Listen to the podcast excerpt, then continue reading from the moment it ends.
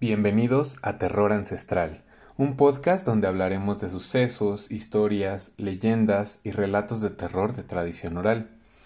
Mi nombre es Emilio Durán y todos los jueves de cada semana nos adentraremos en lo más siniestro de lo desconocido alrededor del mundo. El día de hoy hablaremos de una leyenda que desafortunadamente ha sido fuertemente demeritada con malas películas y programas de televisión al punto de, bueno, pues desde mi perspectiva, ridiculizarla. Hablaremos nada más y nada menos que de la leyenda de la Llorona. Antes de empezar me gustaría aclarar que existen muchas y muy variadas versiones de la Llorona alrededor del mundo. De hecho, cuando estuve investigando pues al respecto, eh, me di cuenta de que esta leyenda se extiende incluso hasta Asia y Europa del Este. Y es de tradición pues de hace muchísimos años, o sea, no es, no es algo digamos relativamente nuevo. Nosotros podríamos pensar pues como se habla mucho de la llorona como un tema eh, latino, o al menos es lo que, lo que la mayoría de nosotros pensamos, podríamos pensar que eh, viene pues digamos únicamente pues desde nuestros antepasados, ¿no? En este caso la precolonización. Sin embargo, no es así. Eh, en temas de, Asia y Europa es todavía data de muchísimo tiempo eh, antes de eso. Sin embargo, el día de hoy nos vamos a enfocar en la leyenda latina de la Llorona, particularmente en México. Aún así, existen muchas y muy variadas versiones de esta leyenda. Eh, incluso en México, o sea, en las diferentes eh, regiones de México. Por lo que después de hablar con muchas personas de diferentes partes del país, decidí realizar una adaptación incluyendo las generalidades y particularidades más interesantes de cada región. ¿Ok? Eh, la Llorona ha sido un icono del terror mexicano por cientos de años y de hecho forma parte de la historia prehispánica de México. Eh, un poco lo que les comentaba. Pues la versión más antigua de esta leyenda en América Latina cuenta que 10 años antes de la llegada de los españoles, una serie de presagios anunciaban el final del imperio mexica de Tenochtitlan. El más eh, particular de ellos era que en las noches una mujer gritaba con desesperación preocupada por sus hijos. Hijos míos, ¿a dónde os llevaré? Eh, se cuenta que esta mujer representaba a Tonantzin, que bueno, es bien conocida como la diosa madre en la cultura azteca. Y pues, bueno, se habla mucho de, esta leyenda como un presagio, como, como una anticipación a la llegada de los españoles y la decadencia pues como tal del, imperio mexica, ¿no? De Tenochtitlan. Aunque mucho se habla de la Llorona, poco se sabe de la verdadera historia detrás de esta leyenda. Se dice que hace mucho tiempo, durante la colonización española, vivió una mujer indígena de apariencia y carácter muy humildes.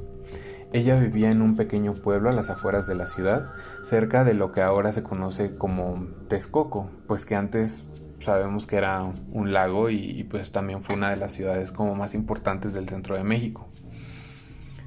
Eh, era una mujer de una vida pues bastante sencilla. Su familia servía en la casa de un importante negociante español, un, comerciante, por lo que a diferencia de muchos otros indígenas, sus necesidades básicas estaban cubiertas. Siempre y cuando pues ella hiciera caso a todo lo que tenía que hacer, ¿no? Cumpliera con sus tareas y, todo ese tema. Eh, el hijo más joven del mercader se formaba para ser sacerdote en la capital pues en esos tiempos formar parte de la iglesia ayudaba a tener una buena posición social y económica.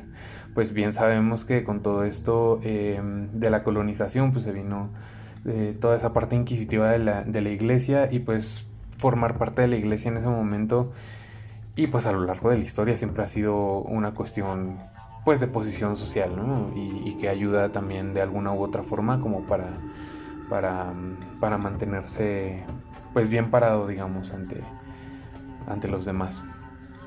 A pesar de esta formación, eh, el joven aprovechaba cualquier oportunidad que tenía pues para, para aprovechar que todavía no tenía sus votos de castidad presentados, ¿no? Es decir, siempre que se le presentaba la oportunidad de estar con, con una chica, pues no la desaprovechaba, digámoslo de esa manera.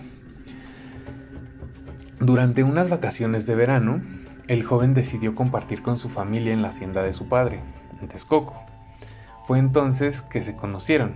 Digo, eso de que se conocieron realmente yo creo que yo me imagino que se conocían pues desde antes porque si era hijo del hacendatario y pues la mujer había vivido ahí toda su vida, yo me imagino que, que quizás fue la primera vez que se conocieron digamos como hombre y mujer, ¿no? Probablemente se habían visto desde antes. Esa misma noche, eh, él se dirigió a los aposentos de la joven y se aprovechó de su inocencia, prometiéndole que la haría su esposa y vivirían juntos y felices para siempre.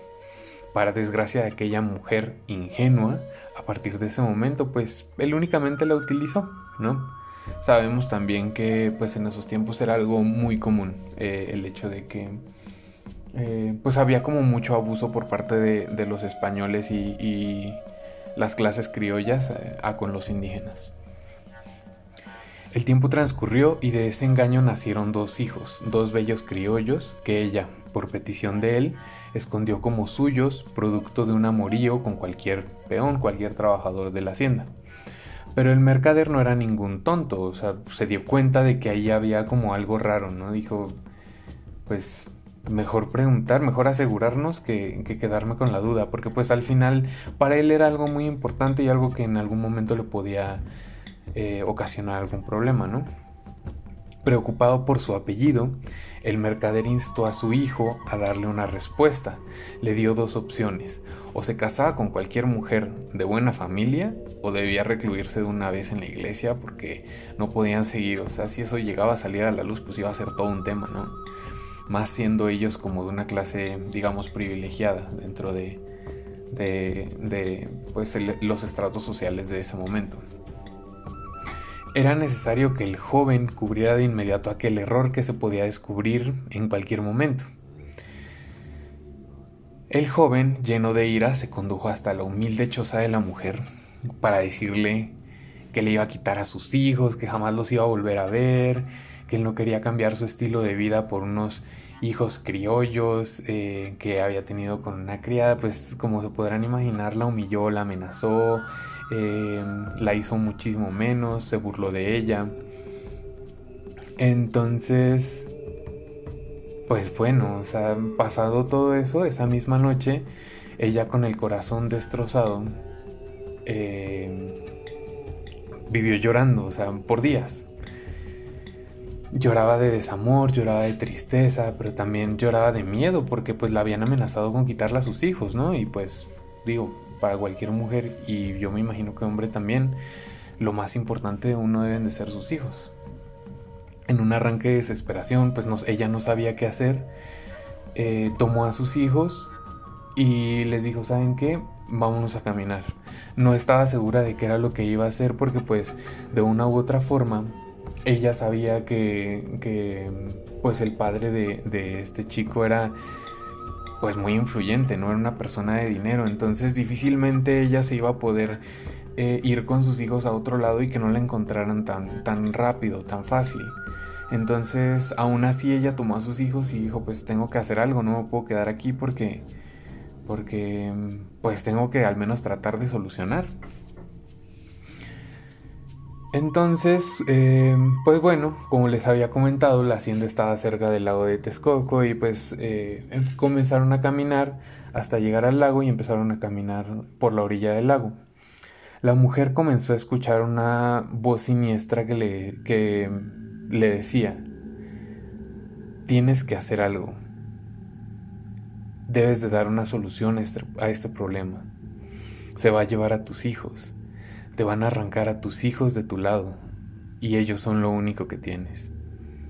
Pues la mujer estaba completamente desesperada, no podía pensar con claridad, realmente pues era eso debe ser una situación completamente pues que te saca de, de, ti, o sea, que no, no te deja estar en paz. A lo que la voz insistió, ya con un, con una, con un tono diferente, con un tono como más eh, inquisitivo, como más provocándola. Si tú los matas, él no se los podrá llevar. Mátalos y mátate con ellos, así estarás con ellos para siempre. En su desesperación tomó a los dos pequeños y los metió al lago. Los tomó del cuello y los sumergió con fuerza. Los pequeños manoteaban en el agua cada vez con menos fuerza, hasta que al final de quedaron sin fuerza, quedaron sin energía y pues habían muerto.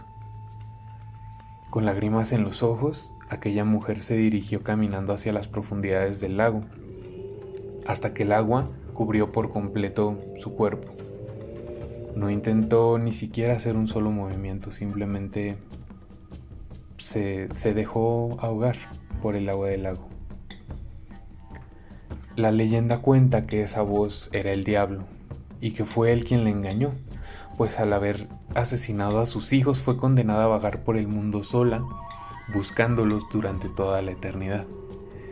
En muchos pueblos se tiene la creencia de que a las 12 de la noche, en lugares cerca de ríos y lagos, se puede escuchar un lamento, el lamento de aquella mujer enloquecida de tristeza, de lástima, de coraje, la llorona, que vaga por el mundo en busca de sus hijos esperando algún día poder reunirse nuevamente con ellos. Bueno amigos, pues así concluimos el capítulo del día de hoy. Espero que les haya gustado. Eh, no olviden seguirnos en todas las redes y plataformas. Nos pueden encontrar como arroba terror ancestral podcast en Facebook, Instagram, Spotify, Google Podcast eh, y pues todas las plataformas, ¿no?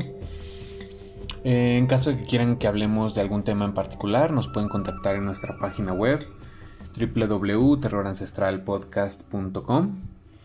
Eh, recuerden que este espacio es para ustedes, así que si tienen alguna historia o un tema del que quieran que hablemos pues eh, en el siguiente episodio, contáctenos, nos pueden contactar a través de la página web o por redes sociales y nosotros pues con todo gusto prepararemos eh, un episodio con sus temas favoritos.